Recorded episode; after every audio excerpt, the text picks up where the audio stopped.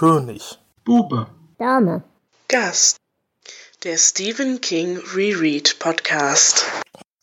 Hallo und herzlich willkommen zu einer neuen Folge König, Bube, Dame, Gast. Mein Name ist Dela und bei mir sind wie immer der wundervolle Jonas. Hallo Jonas. Hallo Dela. Außerdem der großartige Flo.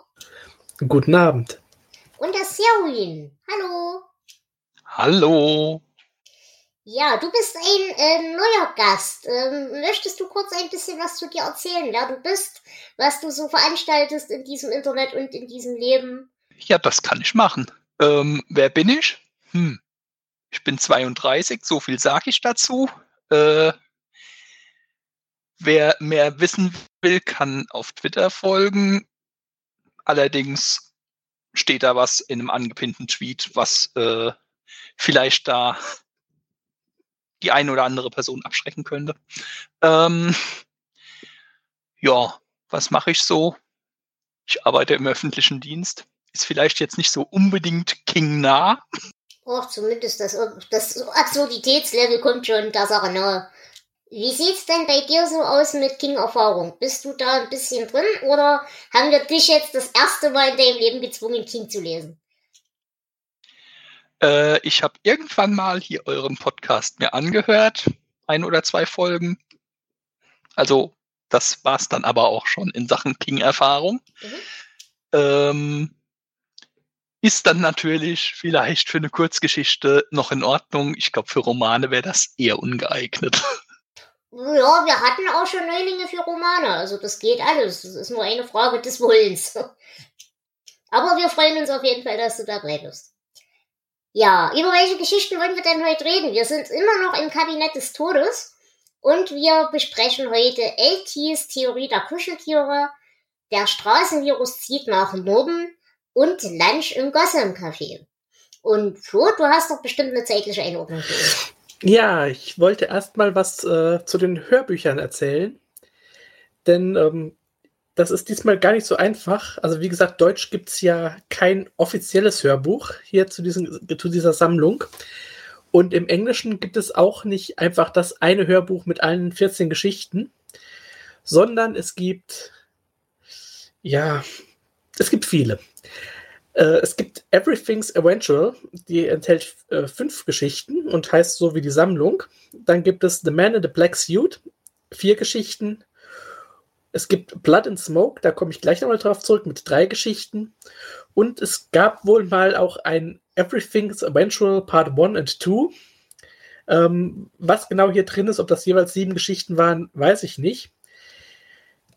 Und dann gibt es zu uh, Riding the Bullet, also zur Achterbahn und zu LTs Theorie der äh, Kuscheltiere jeweils einzelne Hörbücher. Ähm, LT ist dabei nochmal eine Besonderheit denn das ist eine Live-Lesung von King selbst. Und ähm, ja, äh, Riding the Bullet ist auch extra erschienen, weil ähm, diese Geschichte auch als, also bevor es in dieser Sammlung erschienen ist, als eigenständige Novelle erschienen ist. Um, ähm, das Blut und Rauch haben wir, glaube ich, auch schon mal erwähnt, Blood and Smoke. Das war eine Sammlung, die 1999 exklusiv als Hörbuch erschienen ist damals. Das heißt, diese Geschichten waren vorher noch nirgendwo abgedruckt und die ist auch auf Deutsch erschienen, äh, damals gelesen von Ulrich Bleitgen. Und mit, tatsächlich ziemlich gut. Ja, auf jeden Fall. Mit Im Kabinett des Todes 1408 und äh, auch einer Geschichte, die wir heute behandeln, Lunch im Goffen Café. Ähm, Im Original ist diese Sammlung übrigens auch von King selbst gelesen. Äh, ich habe nur mal so ein bisschen was von King lesen gehört. Er macht es besser als andere Autoren, aber naja, er ist halt auch kein professioneller Leser. Mhm. Ja, dann fangen wir mal an äh, mit LTs Theorie der Kuscheltiere. Das ist eine Geschichte, die ursprünglich im Jahr 1997 erschienen ist und ja, ursprünglich in dem Band Six Stories erschienen. Das war diese ganz limitierte äh, Kurzgeschichtensammlung. Und viel mehr habe ich da auch gar nicht zu sagen. Äh, dann sollte Jonas jetzt mal erzählen, worum es da geht. LT erzählt seinen Kollegen die Geschichte, wie ihn seine Frau verlassen hat. Seine Frau Lulu schenkte LT zum ersten Hochzeitstag einen Jack Russell Terrier. Das Tier kommt allerdings nicht mit ihm zurecht und äh, kotzt ihm zum Beispiel absichtlich in einen Pantoffel oder zerkaut die Vorhänge auf seiner Seite des Bettes. LT schenkt Lulu dann zum zweiten Hochzeitstag eine Siamkatze. Die wiederum ist total auf äh, LT fixiert und äh, straft Lulu mit Verachtung. Während die zwei Tiere zu viel Streit zwischen dem Ehepaar sorgen, kommen sie miteinander eigentlich ganz gut zurecht. Und das ist dann auch LTs Theorie. Wenn die Haustiere sich besser verstehen als ihre Besitzer, darf man sich nicht wundern, wenn die Beziehung zwischen den Besitzern irgendwann einmal in die Brüche geht ja, und so kommt es dann auch, dass Lulu nach drei Jahren äh, Ehe Frank einpackt und LT verlässt, äh, um vorerst zu ihren Eltern zu ziehen. Dazu kommt es jedoch nicht. Ihr Wagen äh, wurde am Straßenrand von Nevada aufgefunden. Das Innere ist voller Blut, allerdings kein menschliches und in der Nähe des Wagens findet man den zerstückelten Hund. Und von Lulu fehlt jede Spur. Wunderbar, vielen Dank für die Zusammenfassung. Gerne. Ja, ähm, es ist eine merkwürdige Geschichte. Selwyn, ähm, wie, das war ja jetzt dein Einstieg und ich entschuldige mich dafür. Aber wie war denn so dein erster Eindruck? Mein erster Eindruck? Passiert hier auch noch was? Ähm, Antwort nein. äh, Flo, konntest du dich an die Geschichte noch erinnern? Ich an den Namen, aber an den Inhalt überhaupt nicht mehr. Ich nehme mich tatsächlich weder noch. Also ich, ich hatte komplett die Existenz dieser Geschichte vergessen. Und nachdem ich sie jetzt gelesen habe, weiß ich auch wieder warum. Ja, mit dem Namen äh, assoziiert man wahrscheinlich sowieso erstmal den Friedhof der Kuscheltiere oder sowas. Aber in die Richtung geht ja die Geschichte überhaupt nicht. Und es ist auch. Ah, ich weiß, warum man die vergisst oder eher verdrängt. Also, mhm. das ist ja wirklich was ganz Bizarres. Nee, das, das, das, kann ich gar nicht sagen. Bizarr ist sie ja nicht mal. Wenn sie wenigstens bizarr wäre, wäre sie ja interessant. Aber sie ist halt weder nervig, noch hat sie irgendeine Form von Substanz, noch ist sie in irgendeiner Hinsicht ein bisschen abstrus oder auch nur interessant, noch kann ich mich ernsthaft darüber aufregen, weil sie einfach völlig egal ist. Ähm, ja, ich finde sogar, die Geschichte ist schon schlecht, aber das, was dann King mit dem Vorwort macht, das ist nochmal was, weil ich habe diesmal mein Zitat aus dem Vorwort, ich lese direkt mhm. mal vor. Diese Geschichte bringt die Leute zum Lachen und das mag ich. Noch mehr, äh, noch mehr mag ich den Tonwechsel gegen Ende. Kein Humor mehr, sondern Trauer und Entsetzen. Dieser Tonwechsel erwischt den Leser unerwartet und daher in wehrlosem Zustand und verleiht der Geschichte so eine stärkere emotionale Wirkung. Nein. Ja, danke. Dank diesem Vorwort, weil ich das gelesen habe, bin ich nicht mehr unerwartet. also selbst, selbst dieser Kniff, den macht er kaputt.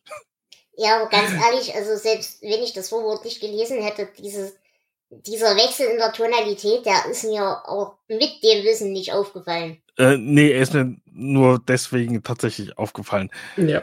Äh, zumal äh, schon im ersten Satz ja gesagt wird, was mit der Frau passiert ist. Deswegen, ja, weiß man ja, was da ist.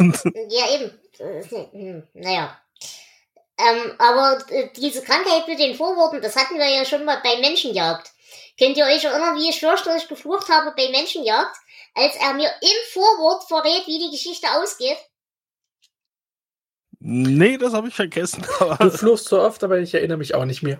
Das war großartig. Da haben sie irgendwie eine neue, eine neue Auflage gemacht von Menschenjagd. Und da war ein Vorwort drin, das sich nicht nur auf Menschenjagd bezog, sondern auf alle Bachmann-Bücher. Und deswegen war in diesem Vorwort eben das Ende von Menschenjagd beschrieben. Und da habe ich so gekotzt. Ich meine, ich kannte das Ende, so ist ja auch nicht, aber äh, was ist denn das für eine Frechheit? Ja, das ist gemein.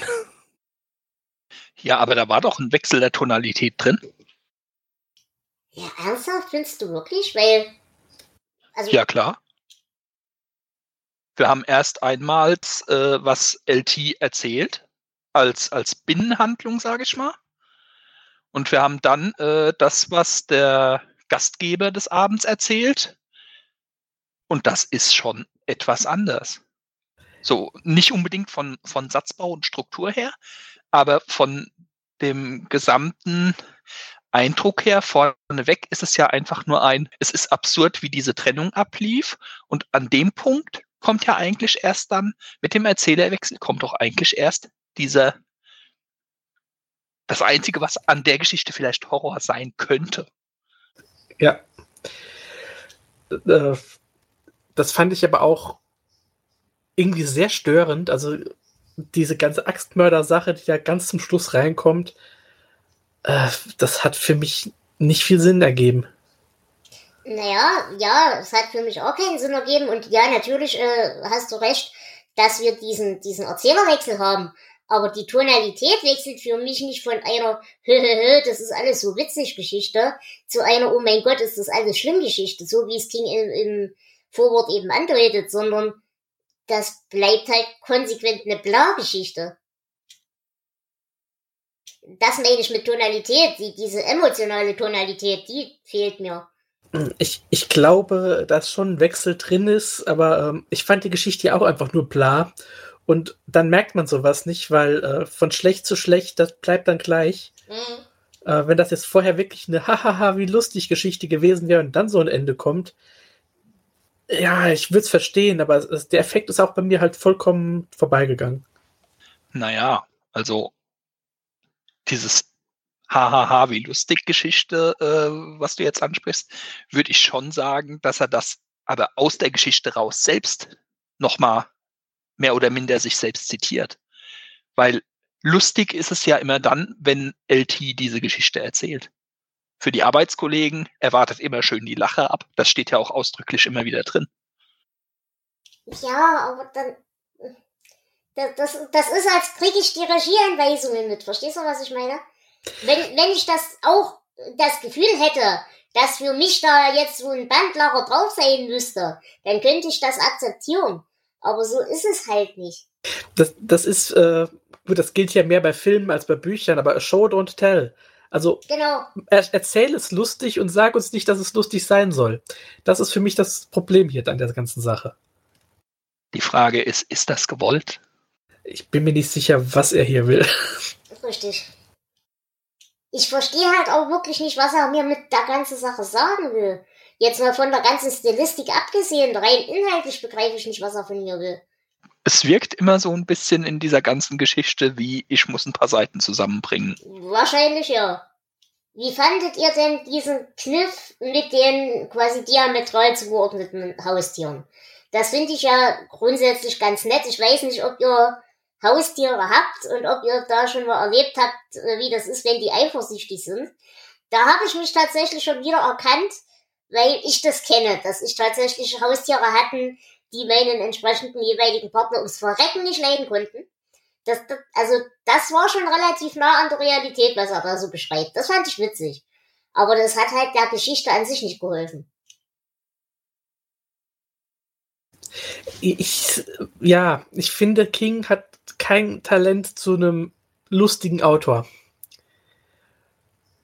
Es gibt ähm, ich nehme jetzt als Beispiel mal John Grisham, mhm. der ja wirklich hier Thriller schreibt, aber er hat ja auch so zwei, drei lustige Romane geschrieben. Diese eine Weihnachtsgeschichte, den Namen jetzt nicht einfällt zum Beispiel. Und ähm, da merkt man, ja, kann er auch. Ist jetzt nicht mein Genre, das also äh, lese ich, okay. Aber ähm, ich finde, King hat da kein Talent zu. Mhm. Und, ähm, ja, mit den Haustieren, äh, ich habe leider schon lange keins mehr, also ich muss selbst in meine Schuhe kotzen. Aber ähm, ich kenne das auch, dass äh, ja, Tiere sind halt auch in der Hinsicht wie Menschen, die äh, suchen sich aus, wenn sie mögen. Und ähm, ich kenne Tiere, die manche Leute einfach nicht ausstehen können und sonst eigentlich alle mögen. Das finde ich mhm. lustig. Aber auch das hier, ja, das Konzept ist okay. Die Ausführung fand ich einfach nur blub. Was mich vor allem auch stört, ich weiß nicht, ob es euch da anders geht. King ist ja eigentlich gut darin, menschliche Beziehungen zu schreiben. Gut, er ist grauenhaft schlechte Liebesbeziehungen in jedem seiner Bücher, aber so, so zwischenmenschliche Beziehungen generell. Wir hatten in der letzten Folge zum Beispiel ähm, die Geschichte mit den Fliegenfängern. Todes Jack Ham Hamilton. Wie wunderschön gezeichnet da die Chemie zwischen den Charakteren war. Und das kam halt hier auch wieder für mich überhaupt nicht raus. Weder die Chemie zwischen ihm und der Frau, auch die kaputte Chemie meinetwegen, noch kam raus die Chemie, die er da so mit seinen Kumpels hat. Das, das, nee, das hat an jeder Ecke hat das Ding versagt für mich. Ähm, Totes Jack Hamilton, das war die Geschichte, wo ich sage, die vergesse ich sofort wieder, oder? Ja, genau. Weil ich erinnere mich überhaupt nicht mehr daran, was drin vorkam. Ähm, ja, aber ich gebe dir recht, es passt einfach nicht. Das ist keine gute Geschichte. Aber trotzdem hat sie Elemente drin, äh, die durchaus interessant sind, sage ich mal. Zum Beispiel, was, was hatte ich denn hier ge, ja, gehuckt, zumindest ein bisschen? Also, wenn wir jetzt an den Haustieren sind, Mhm. äh, würde ich jetzt tatsächlich auch an der Stelle bleiben wollen. Ähm, Komme ich jetzt mit einem Zitat einfach rein? Du kannst gerne Zitate werfen. Okay. Äh, ich denke, wir haben beide unser Bestes versucht, Frank und ich. Denn obwohl wir uns auf den Tod nicht leiden konnten, liebten wir beide Lulubell. Mhm. Ganz in dem Kontext, äh, gleich mein zweites mit dazu, das gehört nämlich gleich im nächsten Satz, glaube ich. Ich denke, er hätte nach mir geschnappt und dann hätten wir uns in die Wolle gekriegt. Fast wie zwei Kerle, die, demselben, die mit demselben hübschen Mädchen zusammenleben. Ja, das ist dann die Sätze danach. Und äh, ich habe mir dann nur gedacht, das ist ja äh, die Frage, sind das jetzt die zwei Kerle, die da äh, gegeneinander agieren? Oder ist das mehr ein, ähm, ein Neid auf die Aufmerksamkeit, wie man es ja immer mal wieder hört, äh, wenn äh, ein Kind zur Welt kommt und Mhm. der zeugende Elternteil ähm, da dann, naja, neidisch aufs Kind wird, sage ich mal. Also aus eigener Erfahrung mit meinen Haustieren kann ich tatsächlich sagen, dass das, zumindest soweit ich das erlebt habe, schon immer mehr dieses, das sind zwei Kerle, die sich um dasselbe Mädchen streiten, Ding ist.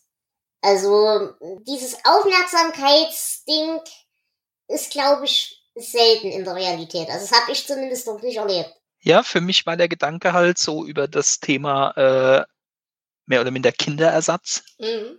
Wie, aber ich glaube, das ist tatsächlich eher was, was jetzt in heutiger Zeit in den Kopf kommt. Das dürfte in der Zeit tatsächlich noch nicht so ausgeprägt gewesen sein. Hm, Das würde ich gar nicht mehr behaupten wollen, weiß ich nicht.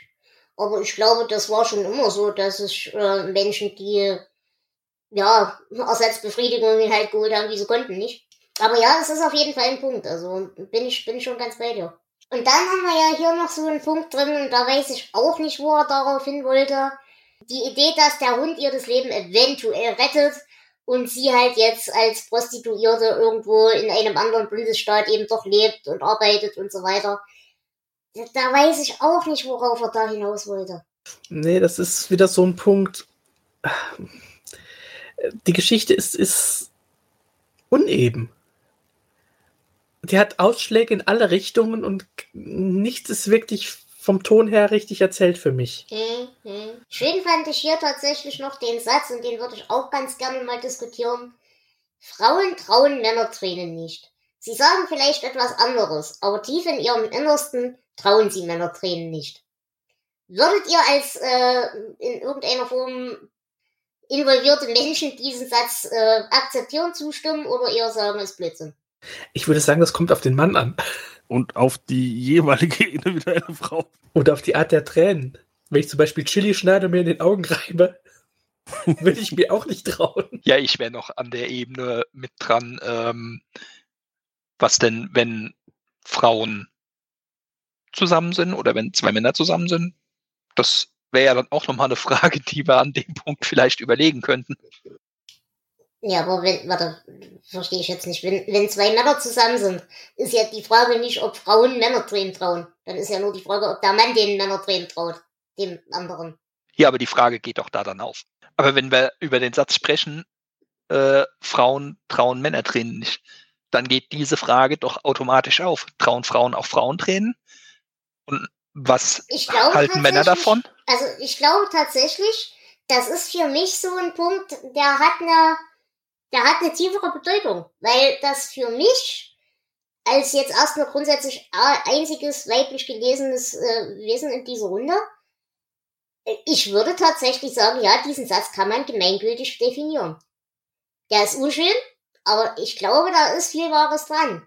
Weil das halt so eine Grundannahme, so eine Selbstschutzgrundannahme ist, im Sinne von, ja, das ist eine Emotionsausdrückung, die entweder dazu dient, was anderes zu verschleiern und oder mich zu irgendwas zu bewegen und zu bringen. Das ist genau derselbe Vorwurf, wie Frauen immer gemacht wird. So sinngemäß, äh, du heulst ja nur, damit ich äh, das und das mache. Also ich glaube tatsächlich, Frauen trauen Frauentränen generell mehr als Männertränen. Wie es bei Männern mit Männern ist, das weiß ich nicht. Aber ich glaube, Männer trauen Frauentränen auf jeden Fall eher als Frauen andersrum. Vermute ich auch. Wobei das wahrscheinlich echt sehr auf tatsächlich auf die einzelnen Leute ankommt. Aber Mhm. äh, für mich ist das halt eine politische, eine politische Einnahme. Versteht ihr, was ich meine? Ähm, ja, das ist halt ein, ein Ding, was durch die, ja, ich sag mal, grundsätzliche Sozialisation in unserer Gesellschaft so geprägt ist. Es ist halt, es ist halt sinnlos binär, brauchen wir nicht drüber reden, auf jeden Fall. Aber, aber eben unter dieser ganzen Implikation, die das hat, gerade mit diesem Gewaltkontext, den dieser Satz in dieser Geschichte hat, fand ich das tatsächlich interessant und diskussionswürdig. Ich überlege gerade, ob Männertränen, ähm, die da angesprochen sind, sich irgendwo in der Geschichte nochmal wiederfinden. Vielleicht nicht unbedingt als wortwörtliche Tränen, aber vielleicht irgendwo als, boah, ja, wie soll man das ausdrücken? Ah, ich als, glaube, als, als andere Elemente, ja, wie glaub, beispielsweise, eine wo, er, wo, er, wo er über die Pantoffeln äh, schimpft, die vollgekotzt sind, oder, oder mit den Vorhängen das. Das könnte sein, vielleicht. Hm? Nee, ich glaube, es äh, ist das Ende der Geschichte. Sind die Tränen um seine verschwundene Frau echt oder hat er was mit ihrem Tod zu tun? Nee, darum geht's ja. Darum geht Ja. ja, dieser ganze Satz. Aber das meine ich halt mit der, dieser Satz hat eine politische Dimension für mich. Aber ich, also ich wüsste jetzt keinen Spiegel in der Geschichte Serwin. Anders wäre, wenn er jetzt in dieser Geschichte zum Beispiel, äh, bleiben wir mal bei deinem, bei deinem Kindersatzgedankengang, wenn er sich jetzt darüber beschweren würde, nicht, dass der Hund sein Rivale ist, sondern dass er eben vernachlässigt wird dann würde ich das sehen, dass das eben wieder dieser Punkt ist, er jammert, um mehr Aufmerksamkeit zu kriegen, in Anführungsstrichen. Aber so sehe ich es jetzt in der Geschichte nicht drin. Ja, es sind halt so Gedanken, die da dann hier und da mal durch den Kopf gehen. Vollkommen richtig, vollkommen richtig. Deswegen machen wir dieses lustige Format ja. Habt ihr inhaltlich hier noch was dazu zu sagen? Das würde mich wundern, weil es gibt keinen Inhalt, aber Dafür haben wir doch schon lange drüber geredet. eben. Gut, ich werte das als Nein. Habt ihr denn noch andere Zitate außer den bereits genannten? Nein. Ich habe auch keins mehr. Eines habe ich noch. Okay? Manchmal sagen Leute einfach Scheiß drauf und gehen davon. Ich glaube, das werden wir jetzt auch mit dieser Geschichte machen. Ich habe noch, die Therapeuten glauben an Gespräche, aber die meisten von ihnen sind entweder geschieden oder schwul. Nein, Schweigen ist der beste Freund der Ehe. Womit wir wieder beim Thema wären mit den Männertränen und wie ist es, wenn Genau. die Geschlechterverhältnisse anders sind. Ähm, äh, ich würde euch hier echt gerne was zur Symbolik erzählen, aber Leute, ganz ehrlich, nein. Es hat keinen Inhalt, was soll ich da jetzt irgendeine Symbolik reinkonstruieren? Natürlich, wie gesagt, wir haben hier diesen Aspekt mit der, mit dem Kinderersatz. Das ist ja ganz nett. Wir haben den Aspekt mit dieser diametralen Zuordnung. Wir haben den ganzen Punkt mit äh, Unterwürfigkeit und jetzt halt fällt mir nur, fallen mir nur Worte aus dem Kink ein. Ähm, dieser Unterschied zwischen, zwischen Hunde, äh, Devotismus und Katzen, die Bretts sind. Teile der, Teile, der, der Hörerschaft könnten mir folgen, möglicherweise. Ja, man, man muss gar nicht so weit gehen. Die Ehe wird einfach beschrieben wie, wie zwischen Hund und Katz. Nur, dass Hund und Katz sich in der Geschichte bedeutend besser miteinander verstehen. Die, die hätten heiraten sollen, da hätten wir uns viel erspart. Die hätten heiraten sollen und hätten sich dann Hausmenschen halten müssen, oder wie? Habt ihr denn hierfür irgendwas schon mal gehört von Verwertungen? Äh, wie gesagt, es gibt dieses Hörbuch und ansonsten, ähm, nein. Dann bleibt mir, glaube ich, wirklich nur noch übrig, euch um eure Bewertungen zu bitten. Und ich würde sagen, Sauin, fang du mal an. Wir bewerten von 0 bis 19. 0 ist das schlechteste, 19 das Beste. Ja, ähm, wenn ich so überlege, das waren 22, 25 Seiten oder was, was ich gelesen habe. Und äh, wie haben wir soeben so schön festgestellt, es gibt keinen Inhalt. Also lieb gemeinte zwei Punkte, aber mit Inhalt wäre halt Möglichkeiten da gewesen, da wesentlich mehr zu bringen. Okay, Jonas? Ja, ich gehe ein bisschen besser auf drei Punkte, aber ja, mehr gibt die Geschichte einfach nicht her. Ich steigere mich auch wieder ein ganz kleines bisschen. Ich gebe vier Punkte. Ja, die Geschichte gibt nichts her, aber sie regt mich halt auch nicht so auf wie zum Beispiel Sprengstoff. Sie ist nicht so absolut dämlich wie die Obstgeschichte. Sie ist einfach da und man kann sie Gott sei Dank auch einfach wieder vergessen. Ich muss mich da jetzt nicht wieder drei Monate lang drüber ärgern, dass ich sie gelesen habe. Von daher vier Punkte finde ich noch gerade so gerechtfertigt. Flo, du hast das letzte Mal. Ja, ich habe auch geguckt, äh, welche Geschichten in dieser Sammlung äh, vergleichbar wären. Ähm, das sind welche, die noch kommen. Äh, vier Punkte würde ich auch sagen. Ähm, wir hatten tatsächlich schon Schlimmeres. Das ist dann das, wo, wo man wirklich nur schreien möchte. Mhm. Ich erinnere mich an Regulator zum Beispiel, da habe ich auch geschrien. Oder Sprengstoff. Oh Gott, Sprengstoff war schlecht. Ja, aber vier Punkte mehr gibt es hier nicht von mir. Okay. Gut, wenn ihr keine Ergänzungen habt, würde ich sagen, gehen wir zur nächsten Geschichte. Der Straßenvirus zieht nach Norden. Ja, The Road Virus Heads North. Ist eine Geschichte aus dem Jahr 1999 und ja, diese äh, Geschichte ist ursprünglich in der Sammlung äh, 999 New Tales of Horror und Suspense von ähm, Cemetery Dance erschienen. Das ist so ein, ein kleiner Verlag, den es mittlerweile auch in Deutschland gibt, die äh, schöne limitierte Bücher rausbringen. Und ähm, es gab da noch weitere Ausgaben, da brauche ich jetzt nicht groß drauf einzugehen. Tatsächlich wurde die Geschichte aber in der Kategorie Short Story für den British Fantasy Society Award nominiert. Und äh, ob das gerechtfertigt ist, werden wir jetzt diskutieren. Und Jonas, wohin zieht der Straßenvirus? Der zieht nach Norden. Hui. Der Horrorautor Richard Kinnell entdeckt bei einer Haushaltsauflösung ein faszinierendes Bild von einem jungen Mann in einem Sportwagen mit spitz zulaufenden Zähnen. Also der Mann, nicht der Sportwagen. Angeblich das letzte verbliebene Werk des Künstlers, der alle anderen Bilder verbrannt und anschließend sich selbst erhängt hat. Der Titel steht auf der Rückseite, der Straßenvirus zieht nach Norden. Kurzerhand kauft Richard das Bild und fährt weiter Richtung Derry, wo er wohnt. Er macht noch einen Zwischenstopp bei seiner Tante, die furchtbar erschrocken ist von diesem Bild. Und auch äh, Richard äh, ist ein bisschen verwundert, weil das Bild scheint sich verändert zu haben. Der Arm ist ein bisschen gedreht, man sieht eine Tätowierung und das Grinsen scheint breiter zu sein. Ja, Richard fährt dann weiter und hat ein ungutes Gefühl. An einer Raststätte schaut er sich das Bild noch einmal an und diesmal steht der Wagen nicht mehr in Boston, wo er die ganze Zeit war, sondern in äh, Rosewood, wo diese Haushaltsauflösung stattfand. Ja, Richard bekommt dann Angst und wirft das Bild einen Abhang hinunter und sieht dann auch, wie das Glas zersplittert und fährt weiter. Zu Hause angekommen, findet er dann das Bild in seiner Diele hängend vor. Darauf zu sehen, eben jene Haushaltsauflösung und äh, die Verkäuferin des Werks allerdings geköpft. Äh, und die Nachrichten, die er dann äh, durchsucht, äh, bestätigen auch diesen Tod und auch, dass dieser Wagen vor Ort gewesen ist.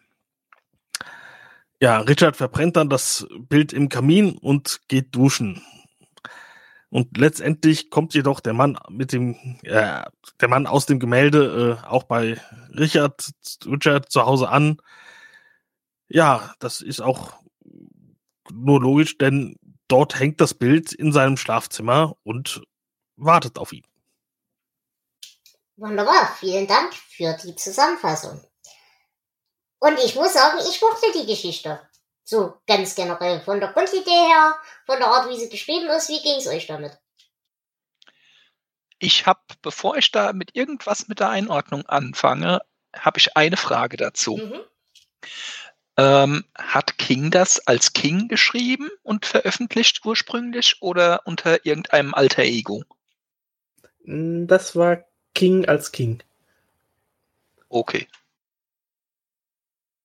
Warum hattest du den Verdacht, es wäre ein Bachmann?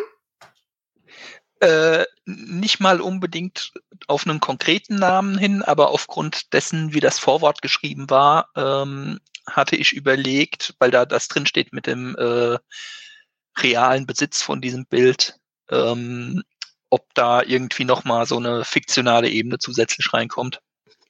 Deswegen die Frage. Ja, okay. Mm, Ja, äh, zu dem Zeit äh, hat King, glaube ich, die Experimente mit seinen alter Egos abgeschlossen. Glücklicherweise. Ähm, ja, für mich ist das hier eine, eine klassische EC-Horror-Geschichte. Mhm. Und das gefällt mir. Also es ist wirklich, ähm, es ist jetzt nicht besonders anspruchsvoll oder so, aber es macht Spaß. Also ich mochte die Geschichte auch. Jonas? Ja, das geht mir ziemlich ähnlich. Es war eine nette Geschichte, es passiert nicht viel, aber halt schön ist, schön ist, das Ende ist auch ein bisschen offen, wie es sich für eine Kurzgeschichte gehört und doch damit, damit kann ich leben. Ich mag halt sehr diese Idee mit den Geschichten über Bilder. Das macht King ja nun schon ein paar Mal jetzt. Ähm, und ich finde das hier tatsächlich richtig geil umgesetzt.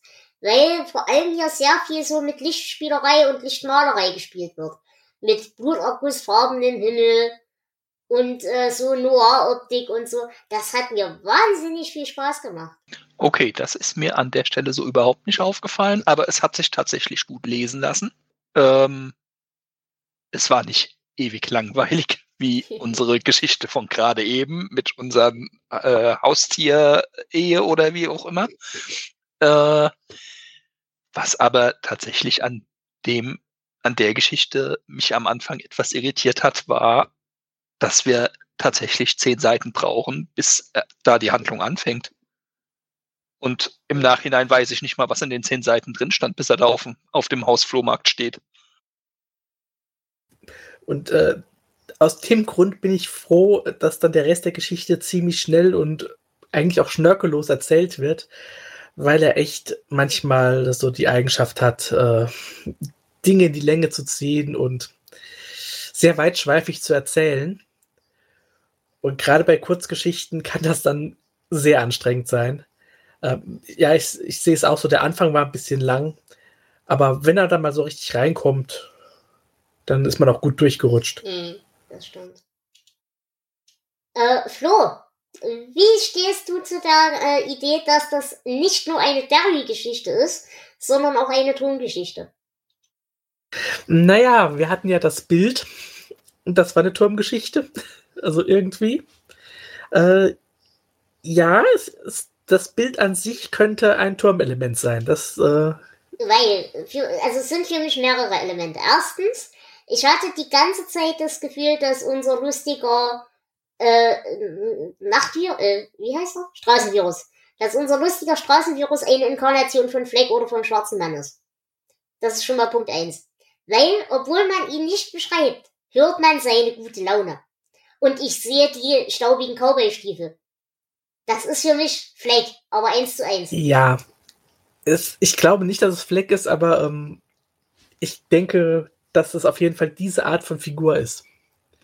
Ich, ich glaube, das ist eher so, so ein, ähm, wie, wie hießen diese, so ein Henchman aus The Stand oder Ja, sowas, ja, einer genau. der Mhm. bekloppten, äh, die Fleck folgen, aber ähm, ja, die Verbindung ähm, habe ich auch gesehen. Aber es ist, ich weiß auch nicht, ich könnte euch nicht erklären, warum es funktioniert hat. Aber ich habe die ganze Zeit diesen, diesen Menschen in dem Bild gefangirlt. Genauso wie ich halt Fleck fangirle. Weil Fleck halt einfach cool ist und toll und super. Und ich mag Fleck. Und weil Fleck immer gute Laune hat in seinem Wahnsinn. Und ich habe unseren Straßenvirus die ganze Zeit fröhlich pfeifen hören. Der hat voll Spaß an seiner Arbeit. Ich mag den. Ja, Menschen, die Spaß an ihrer Arbeit haben, die sind ähm, eh immer ein bisschen merkwürdig, aber äh, ja, es ist schön. Es, es macht Spaß, ihm dabei zuzugucken, wie er nach Norden fährt. Und, Und, auf, und alles, was auf seinem Weg liegt, umbringt. genau. Naja, aber er bringt ja nicht nur irgendwas um, sondern er bringt ja, oder er will ja diesen Autoren umbringen. Und das ist für mich die zweite Verbindung zum Turm, ohne jetzt das weiter ausführen zu wollen. Aber ich glaube, hier hatten wir so die erste Idee für das, was noch kommen mag. Ja, reden wir dann in ein paar Folgen Mhm. drüber. Also, was, was mich an der Geschichte tatsächlich ein bisschen noch im Weiteren äh, irritiert hat, war einfach aufgrund dieser Aussage äh, ein Bild, das ich selbst besitze, die da am Anfang irgendwo drin steht. Ähm, und dann einfach dieses, ich habe das Bild entsorgt. Ich denke mal, das ist an irgendeinem Punkt auch wieder autobiografisch ein Stück weit. Äh, und es ist dann doch wieder da und es ist die Zerstörung und es ist hinterher wieder da. Also das, das ist tatsächlich. Und dann natürlich das Ding mit dem Feuer, ne? These. Dieses Bild steht für Kings Suchtproblematik. Ah, Ist nur eine Theorie, aber würde passen. Mhm, Ja, tatsächlich. stimmt. Weil Was das ist hat- halt auch ja. sowas, er, er tut immer wieder dagegen ankämpfen, er besiegt es immer wieder und dann passiert irgendeine Scheiße, zum Beispiel dieser Autounfall, die, der ihn halt wieder dazu zwingt, dass er eben wieder schmerzmittelabhängig und so weiter wird. Mhm, Wobei die Geschichte, glaube ich, äh, ursprünglich vor dem Unfall rausgekommen ist. Ja, aber er, er Mhm. ist ja trotzdem immer rückfallgefährdet in irgendeiner Ja. Form, warum auch immer. Was auch erklären würde, warum er nach längerer Zeit wieder mal ein Auto als Hauptfigur hat. Genau. Ja. Wie findet ihr denn so diese Grundidee mit den sich verändernden Bildern? Das haben wir ja, und hier nehme ich gleich mal ein paar Querverweise mit weg. Ähm, einerseits natürlich in das Bild Rose Matter. Das haben wir aber zum Beispiel auch im Zeitraffer. Und äh, zumindest so ein Bild inspiriert, das hat sich aber nicht selber geändert, war ja äh, das Haus in der Maple Street. Aber vor allem bei Zeitraffer und bei Bild Rose Matter haben sich ja tatsächlich die Bilder aktiv verändert. Und ich finde das eine wahnsinnig geile Idee. Ich finde das in erster Linie eine geile Idee, weil ich mich erinnern kann, dass ich als Kind Hexen Hexen gesehen habe. Kennt ihr diesen Film noch? Ja, Nein. Das ist ja, Sagt ist ja nix. mit Cher, oder? Cher und diverse andere. Ich guck mal gleich nach. Auf jeden Fall ist das ein Film, den habe ich als Kind gesehen und fand den wahnsinnig gruselig. Weil diese Hexen halt Menschen, soweit ich mich erinnere, in diese Bilder, also in, in gemalte Bilder einsperren können. Und diese Menschen, die da drin eingesperrt sind, laufen dann tatsächlich de facto in dem Bild rum. Und das war für mich als Kind eine derartig schlimme, gruselige Vorstellung, dass das ein Trope ist, der bei mir immer noch funktioniert. Ja, es klingt interessant. Mhm. Äh, es war Angelica Houston, nicht Cher. Oh, Tatsache. Ja, ich hätte es jetzt mal auch gesagt. Und ähm, wir reden natürlich über die, die 1990er Verfilmung, nicht das Remake von 2020. Oh Gott, das wusste ich nicht, dass es das gab. Oh Gott, wir reden nie wieder darüber. Okay. Ja, naja, auf jeden Fall äh, große Empfehlung. Das ist ein, also zumindest für mein Hirn war das ein toller Film. Ich habe den seit 30 Jahren nicht mehr gesehen, aber damals war er gut. Ja, wie, wie, gefällt euch denn die Idee so mit diesen sich selber verändernden Bildern? Löst das in euch irgendwas aus oder ist das für euch, hm, naja, im, im ersten Moment natürlich schon. Aber so im, im zweiten Moment, beziehungsweise eine Nacht drüber schlafen, da ist das, äh, da, da ist das Motiv, verändert sich an der Stelle tatsächlich. Das ist, das ist auch vom Wortbau her gerade sehr amüsant gewesen. Ähm, äh, einfach dieses, dieses Motiv vom veränderlichen Bild. Ich meine, wenn wir jetzt sagen, es ist die Suchtproblematik oder könnte sie sein, klar, eine Sucht verändert sich äh, auch immer wieder mit dem, beziehungsweise der, Kon die, die, äh, die Wahrnehmung verändert sich mit dem Zustand seit dem letzten Konsum. Ich formuliere es mal so, anschwillen, abschwillen. Aber was ich halt an dem veränderlichen Bild als Motiv auch noch sehe, ist, äh, er ist ja nicht der Einzige, der das Motiv nutzt. Es, ist, es taucht ja immer mal wieder auf. Mein erster Gedanke war tatsächlich äh, der Tagesprophet bei Harry Potter. Ja. Und ähm, auch da ist es ja erstmal kein Vorteil, abgebildet zu sein. Ja, und generell, jetzt kommen wir ein bisschen in die Symbolik-Ecke gleich mit rein. Ähm, diese Idee, dass Abbildungen in irgendeiner Form einen Teil von Substanz wegnehmen können, das ist ja tatsächlich auch im Volksaberglaube ein Ding. Oder das ist ja auch ein Ding äh, im Sinne von Religion, im Sinne von Ab Abbildungsverbot und solche Sachen. Ähm, das ist schon ein Ding, das in der, in der menschlichen Gesamtpsyche in der einen oder anderen Form drin ist. Deswegen wundert mich das jetzt nicht wirklich, dass das ein wiederkehrender Stroke ist. Ja, das ist dieses äh, Bilder stehlen die Seele. Das kennt man ja aus vielen Geschichten. Aber was ich hier auch noch interessant finde, ist eben die, diese Verbindung von ähm, die Bilder verändern auch die Realität.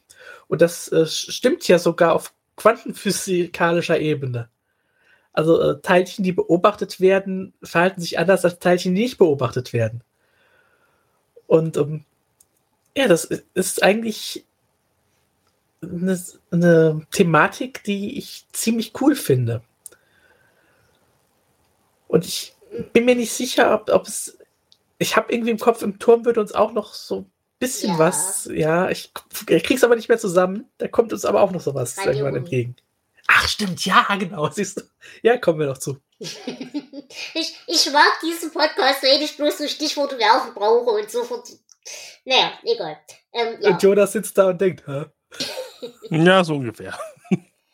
Nein, aber ähm, ich muss halt wirklich sagen, diese Idee, dass dieses Bild auf einmal sich selber wieder aufhängt und sowas, das hat mich genervt.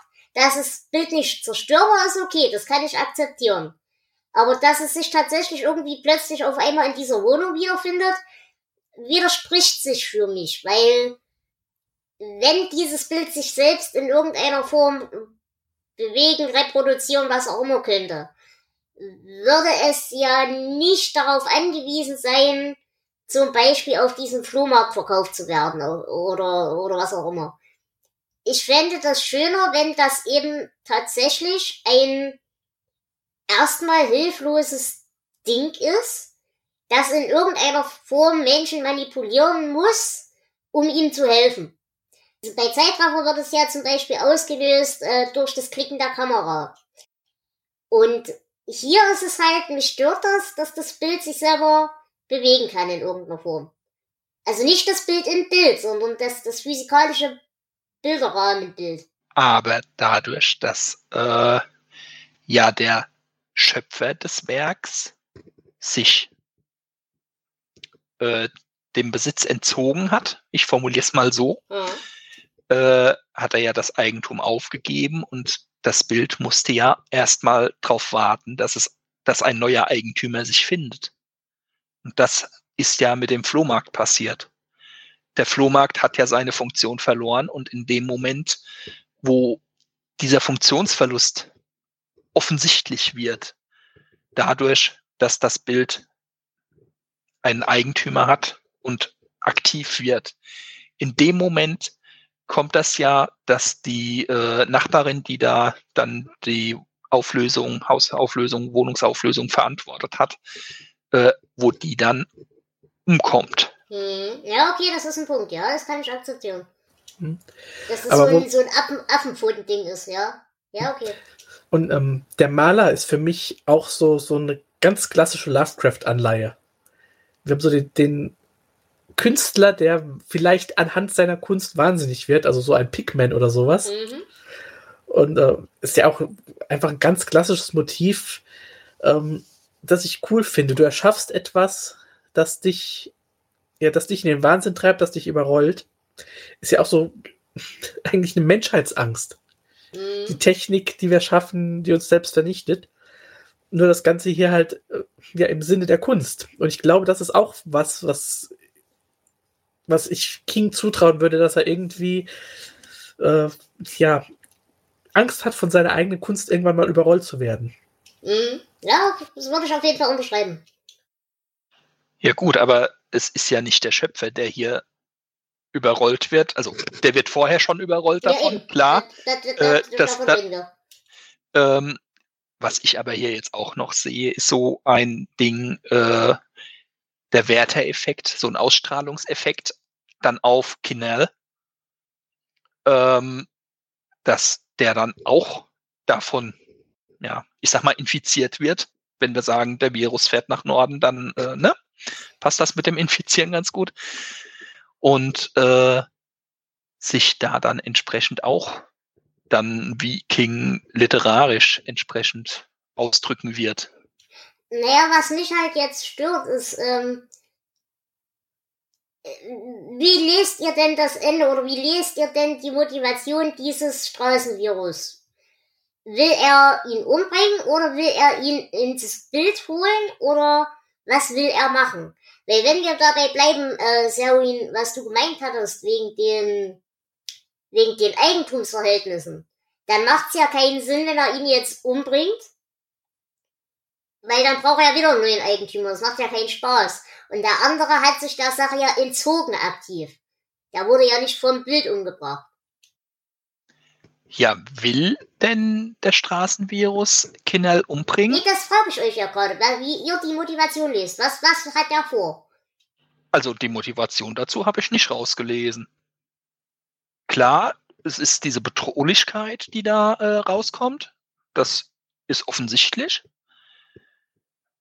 Aber wirklich eine Motivation, äh, den Tod zu bringen, das ist eher wie so ein Wirt. Ja, ich, genau das, wenn wir das, diese Virus wirklich wörtlich nehmen, äh, braucht er ihn, um sich weiter fortzupflanzen. Also ich bin nicht sicher, ob er ihn wirklich umbringen wird, weil das, die Geschichte endet ja auch offen. Ähm, eventuell treibt er ihn auch in den Wahnsinn und verbreitet so die Geschichte und das Bild und den Virus weiter, sodass er zum nächsten oder zu den nächsten Personen gehen kann. Womit wir wieder beim Werter-Effekt wären. Genau. Jonas, hast du eine Theorie? Nein, ich ich bin recht froh, dass es offen gelassen ist, äh, weil da kann halt jetzt alles passieren. Und ich, es gibt so viele Möglichkeiten, da möchte ich mich nicht festlegen. Mhm. Äh, Ich möchte dabei bleiben, dass das für mich eine Turmgeschichte ist. Und deswegen bin ich der Meinung, äh, er möchte ihn nicht umbringen, er möchte ihn in das Bild reinziehen. Weil es gibt andere Welten als diese. Und diese Welt ist vielleicht ein bisschen leer. Genauso wie der Buick zum Beispiel, ja, die Menschen auch in seine Welt reinlockt. Als Tor oder als Tür. Dass dieses Bild eben ihn quasi, sobald es ihn erwischt und erreicht, ihn mit in diese, in diese Bildwelt zieht. Ist auch eine unbewiesene Theorie, aber passt für mich ins Gefühl. Mhm. Wollen wir kurz zu den Zitaten kommen, die für mich eben gleich wieder die Querverbindungen mit untermauern? Ich würde tatsächlich an der Stelle noch mal kurz bleiben, Ja. aber es, Nee, es nee. wäre tatsächlich schon ein Zitat, was ich da dann Ja, auch bringe. Also es ist, es ist ziemlich am Ende, ich glaube, einer von den letzten Sätzen, als äh, der Straßenvirus da dann im Haus ist und die Stufen hochsteigt. Kinnell wusste das einfach. Er war schließlich ein Mann mit Fantasie. Er brauchte niemanden, der ihm eine Zeichnung machte. Ich glaube, das sagt ziemlich klar, dass ähm, das Thema mit der Verbreitung, mit dem Wirt an der Stelle deutlich wird. Ich habe, der Himmel hinter ihm war eine blutergussfarbene Masse verschiedener Gelb- und Grautöne, die von rosaroten Adern durchzogen wurde. Der junge Mann hatte dünne, bl- dünnes blondes Haar, das ihm in die niedrige Stirn fiel. Er grinste und hinter seinen geöffneten Lippen kamen Zähne zum Vorschein, die keine normalen Zähne waren, sondern regelrechte Reißzähne. Und diese Beschreibung von dem Himmel kennen wir aus Turmelten, dieses Blutergussfarbene. Die blonden Haare kennen wir von The Stand, die kennen wir von Fleck. Das Grinsen kennen wir und die Reißzähne kennen wir auch. Das ist für mich der Mann in Schwarz, beziehungsweise ein Diener des Scharlachroten Königs. Und er möchte gerne neue Spezies haben. So ist, ist die ganze Geschichte. Ja. Ich widerspreche dir nicht. In einem Esquire-Heft vom vergangenen Jahr hatte Bradley Simmons seine Rezension von Nightmare City mit dem Satz begonnen.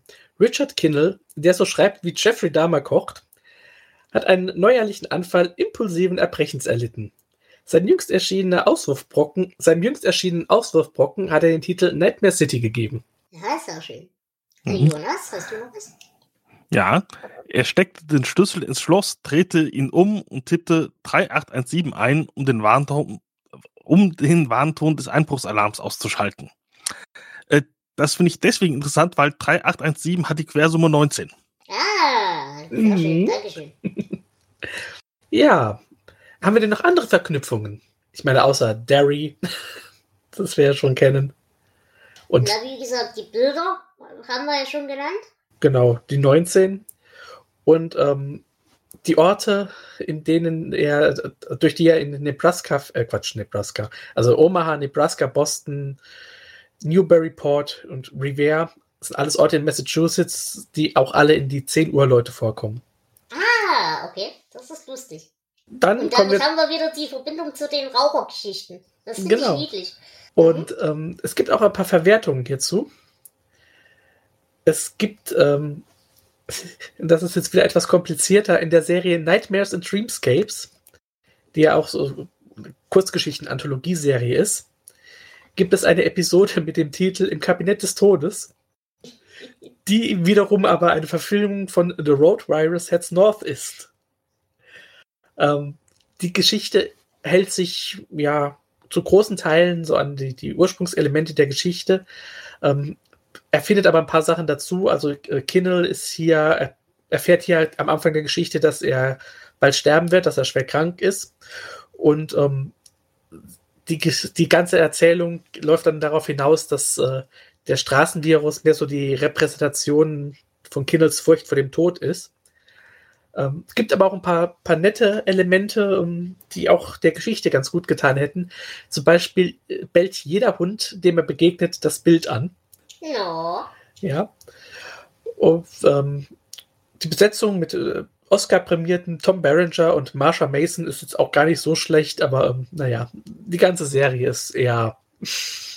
kann man gucken, muss man nicht. Äh, weiterhin natürlich das Hörbuch, wie schon erwähnt. Und ähm, es gibt auch eine Comic-Fassung dieser Geschichte, die in der Sammlung ähm, The Secretary of Dreams erhalten, äh, enthalten ist. Ja, Symbolik auch hier. Ich glaube, was man zur Symbolik sagen kann, haben wir schon erwähnt, oder? Fällt euch ergänzend Ja. Feuer, Feuer, Feuer. Na dann sprich. Also, ich, ich finde es sehr amüsant. Tante Trudi hat ja empfohlen, äh, eine Zerstörung im Fluss. Er soll es in den Fluss werfen.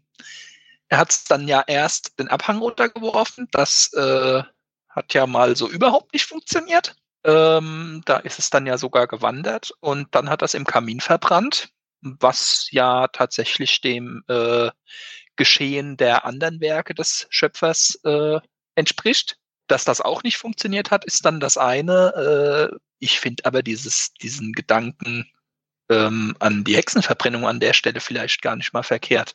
Weil wenn wir jetzt davon sprechen, Angst vor dem Tod oder Angst vor der Sucht oder ähnliche Sachen, generell diese Angst, da kommen wir an dem Thema tatsächlich auch wieder so ein Stück weit hin vielleicht. Hm.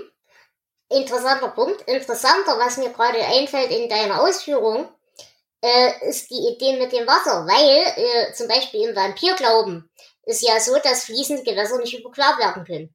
Deswegen hat sie wahrscheinlich einen Punkt, wenn sie sagt, schmeiß das Ding in Wasser. Wisst ihr, was ich meine? Mhm. Ja, ich weiß, was du meinst, aber das Ding hat das Wasser ja überquert, wenn auch in seinem Auto. Ja, gut, aber es war ja im Kofferraum geschützt. Genau. Hm, bin ich Also überzeugt. die Idee wäre jetzt Ich von auch meiner nicht. Seite gewesen, wenn das, das Bild im Wasser ist, kann er sich innerhalb des Wassers, er kann dann nicht nach rechts oder nach links ausbrechen. Das will ich damit sagen. Ja, doch, kann ja wieder, wenn es im Wasser ist, kann es zu der Seite zurück, wo es hergekommen ist. Es kann es ja nur nicht überqueren. Und kann sich ins Meer spülen lassen, da an Land Hm. wackeln, Ja, ich weiß ja, nicht. okay. Ja, ja, aber es hätte ihm Zeit gebracht, deutlich mehr. Ja, aber da hätte er ja wieder umdrehen müssen. Und, ja. Ja, okay. Ja, okay. Aber ja, äh, auf jeden Fall äh, symbolisch ist da durchaus auch was drin, ja. Gut, Dann würde ich sagen, haben wir alles. Habt ihr noch äh, andere Zitate außer denen, die wir schon hatten? Nein, oder? Nein. Nee, keine mehr.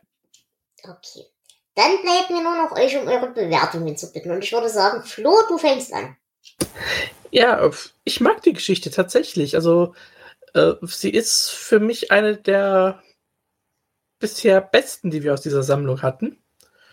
Und ich gebe, hm, wie gesagt, der Anfang ist vielleicht ein bisschen lang. Ich gebe 13 Punkte. Wunderbar, vielen Dank. Ich würde mich tatsächlich äh, sogar noch ein bisschen gesteigert anschließen.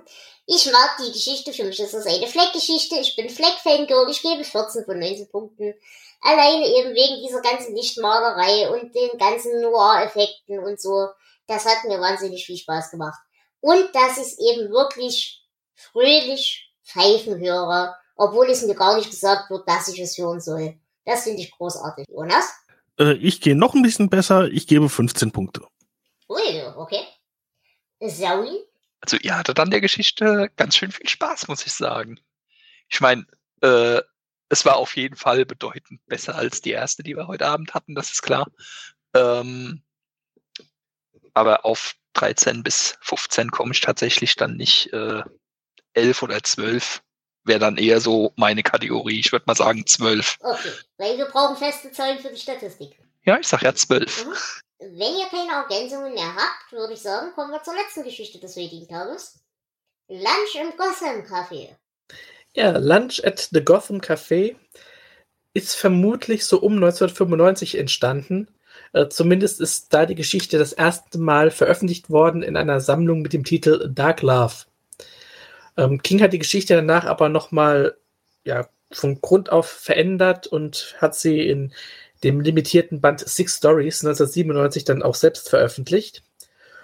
Und ja, dann kam das Jahr 1999 und da kam sie zum ersten Mal dann für den Massenmarkt raus in Blood and Smoke in dieser Hörbuchkollektion. Und dann endlich im Jahr 2002 in dieser Kurzgeschichtensammlung.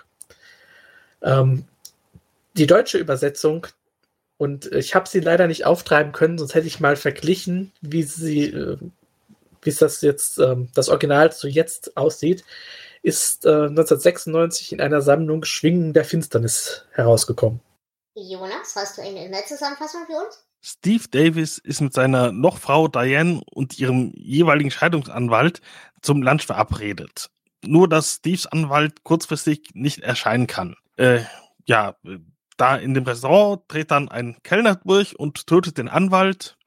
Steve und Diane können sich gerade noch so durch die Küche retten und anschließend streiten sich die beiden und gehen auseinander. Ja, danke für die Zusammenfassung.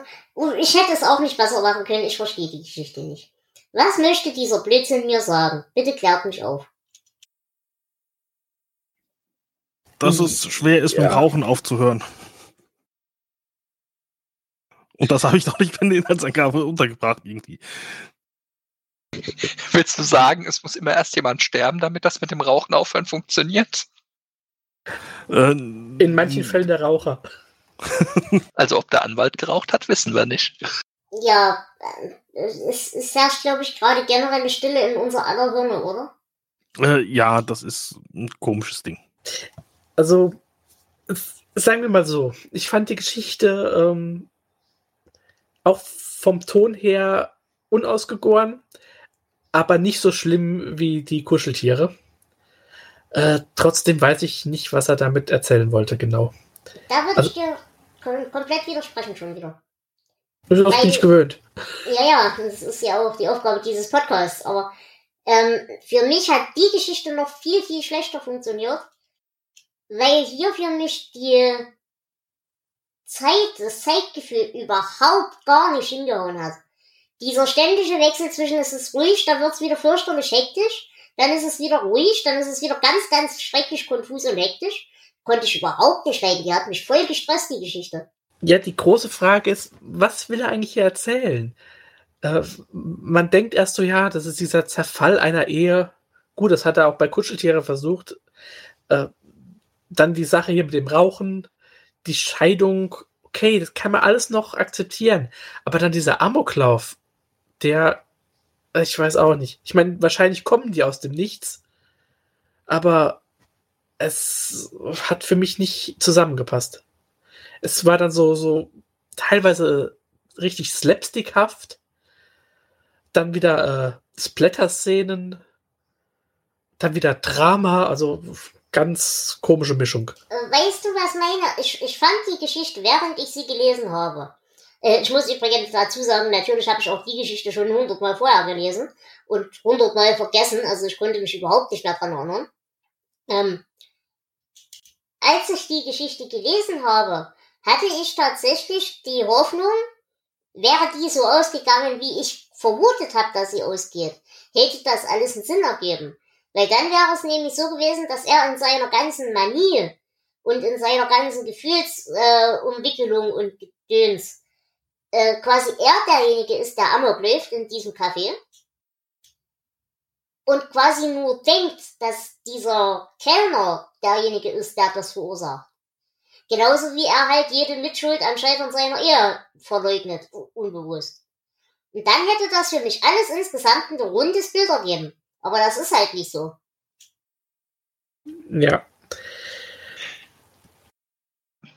Ja, ich sehe tatsächlich noch äh, zwei Punkte, die da vielleicht mitspielen. Zum einen ist ja einmal ähm, diese Aussage, ich könnte mir sogar vorstellen, dass äh, Diane diesen Kellner beauftragt hat, diese Nummer so abzuziehen.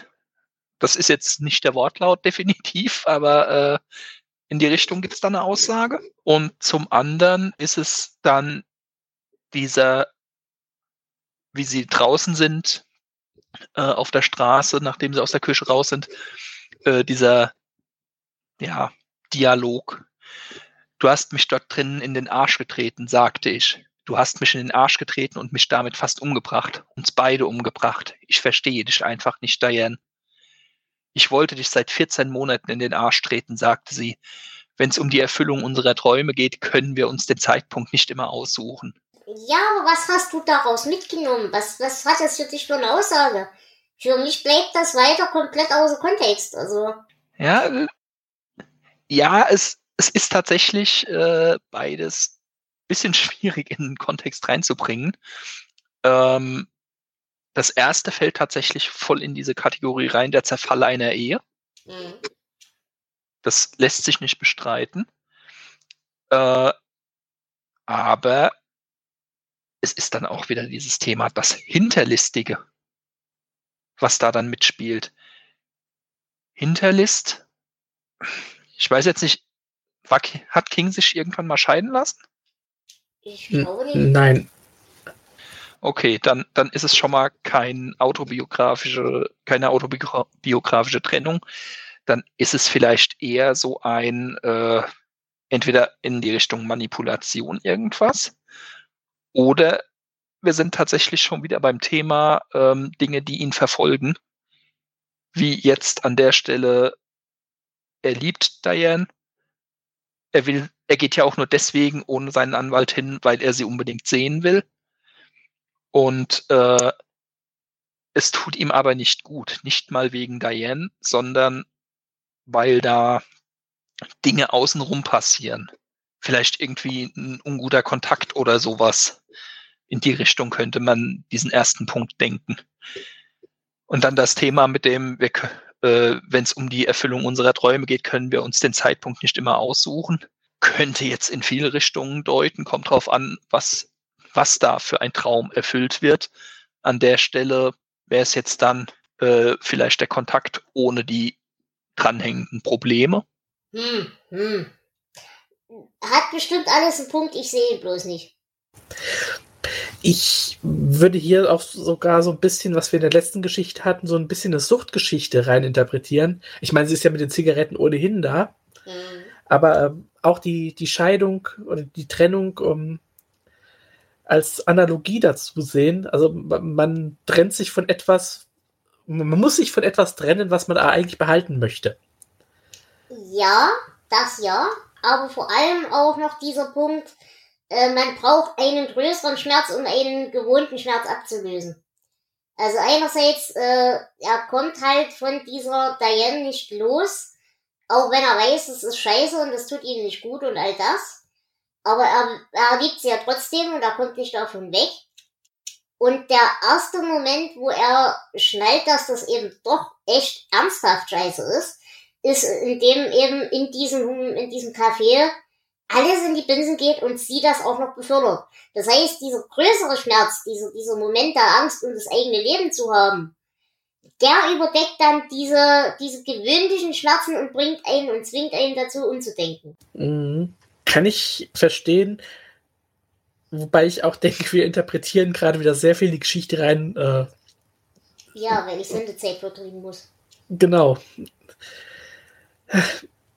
Ich hatte auch noch eine andere Sache im Kopf. Ähm, das wäre aber wirklich so viel reininterpretiert, ähm, dass Steven und der Oberkellner, dass das einfach verschiedene Persönlichkeiten sind. Aber äh, das wäre tatsächlich, ich glaube, das würde zu weit gehen. Naja, das ja. grenzt ja an der Theorie, die ich am Anfang geäußert habe. Dieses, äh, eigentlich läuft er amok, aber er tut es eben Projektion auf diese Kellnerfigur. Ja gut, da wären wir dann beim Thema mit der gespaltenen Persönlichkeit. Genau. Die eine, die eine Persönlichkeit äh, will diese Beziehung, will diesen Kontakt, zu wem auch immer da jetzt konkret. Das ist ja erstmal tatsächlich egal. Ähm, und die andere Persönlichkeit ist halt die, die das aktiv zerstört. Äh, oder, oder man muss ja sagen, irgendwo steht ja auch was drin, der Kellner nässt sich ein. Äh, dass es da vielleicht dann echt auch wieder diese Suchtsache ist. Der nässt sich eine, er ist, wenn ich es richtig im Kopf hatte, oder wenn ich es richtig im Kopf habe, war da auch irgendwas mit Alkohol noch, auch beim Kellner, nicht nur bei dem Anwalt. Also, es liegt nicht fern. Naja, aber also ganz ehrlich, ich glaube, alles, was wir hier reinlesen, lesen wir rein aus purer Verzweiflung. Weil einfach nichts da ist. ich glaube auch. Habt ihr noch was, was ihr dazu sagen wollt? Weil ansonsten würde ich das Elend beenden. Beende das Elend. Okay, wie sieht's denn hier aus mit Verwertungen?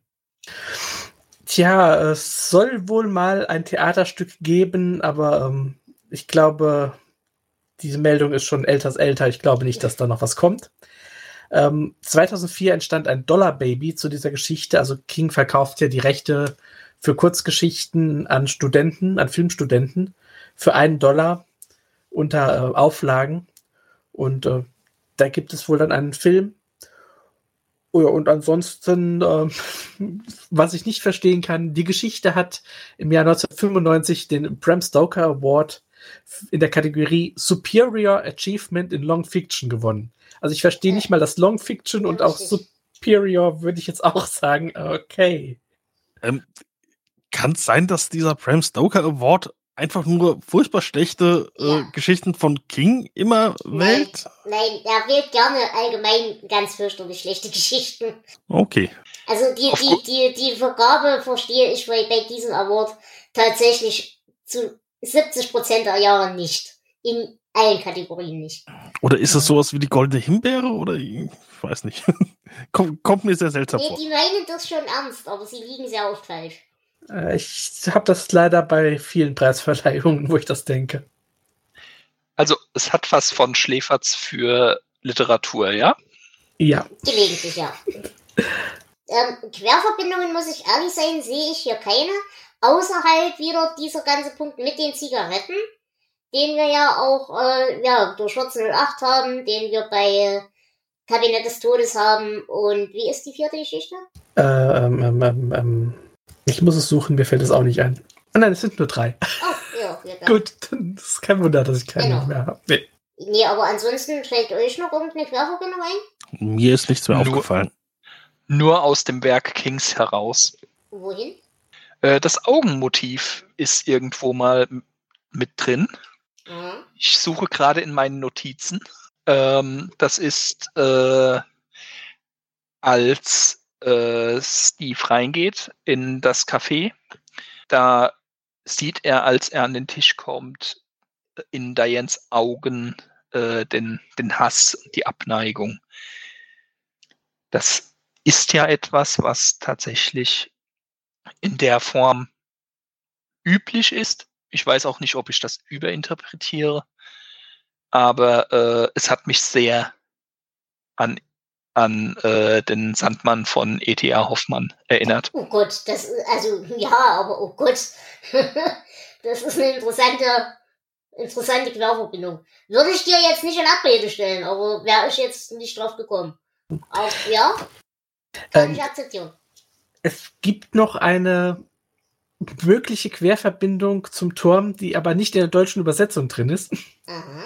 In der deutschen Übersetzung schreit der Kellner nämlich Ü, was keinen Sinn ergibt. Äh, Im Original schreit er I. Ah. Und äh, dieser Schrei ist auch ähm, vom Scharlachroten König zu hören oder auch von Sunlight Gardner in der Talisman. Und äh, vielleicht ist das eine Querverbindung, ich weiß es nicht. Vielleicht ist es auch einfach nur, äh, er ist auf der Taste eingeschlafen, aber irgend sowas ist es vielleicht. ähm, habt ihr hierfür Zitate? Ich sag's gleich, ich hab keine. Ich auch nicht. No, Sorry? Nee, also Zitate, ähm, es sind zwar ein paar lustige Sätze drin, aber jetzt keine, die irgendwie Okay. relevant wären. Dann haben wir eigentlich an alles gedacht, oder? Dann bleibt nur noch die Bewertung. Und ich würde anfangen und ich muss sagen, sie nervt mich. Sie stresst mich, sie nervt mich, sie ist doof. Deswegen muss ich noch weniger geben als bei der ersten Geschichte. Jetzt habe ich schon wieder vergessen, was ich bei der ersten Geschichte gegeben habe. Vier. Und dann gebe ich hier drei Punkte. Weil sie mich stresst. Sie nervt mich und sie stresst mich. Jonas? ich fand sie echt nicht gut. Ich gebe zwei Punkte. Okay. Zoe? Ich formuliere es mal so. Die Geschichte hier hatte Handlung. Das war in der ersten in der Form nicht gegeben. Von daher bin ich zumindest mal bei acht Punkten. Mhm. Okay. Und Flo, du hast das letzte Wort. Ich fand sie besser als die erste Geschichte, muss ich schon sagen. Äh, auch sehr un uneben und ähm, ich, ja, ich weiß nicht, worauf er hinaus will, aber ich würde doch sieben Punkte geben. Okay. Das ist lustig, dass wir da tatsächlich so auseinandergehen, aber ja. Gut, dann haben wir es eigentlich, oder? Ja. diesem Sinne würde ich behaupten, wir sind durch. Ich bedanke mich ganz sehr bei dir, Zoe. Kein Problem. Außerdem bei dir, wundervoller Jonas. Ja, sehr gerne. Und selbstverständlich auch bei dir, lieber Flo. Es war mir wieder eine Ehre, Dela. Und ich bedanke mich bei euch, liebe Hörer und Hörerinnenschaft. Es war mir wie immer eine Ehre, mit und für euch zu podcasten. Wenn ihr mit uns sprechen möchtet, könnt ihr das gern tun. Ihr guckt einfach in unsere Leseliste, welche Bücher uns noch bevorstehen und meldet euch. Entweder über Twitter oder über die üblichen Kanäle. Wir sind gerne für euch erreichbar. Technisch braucht ihr nichts weiter, nur irgendwie ein Mikrofon oder Headset oder irgendwas. Und Teamspeak ähm, und ansonsten, wenn ihr die Bücher nicht habt, mit, äh, über die ihr mit uns reden wollt, ist das kein Problem, dann sagt uns rechtzeitig Bescheid.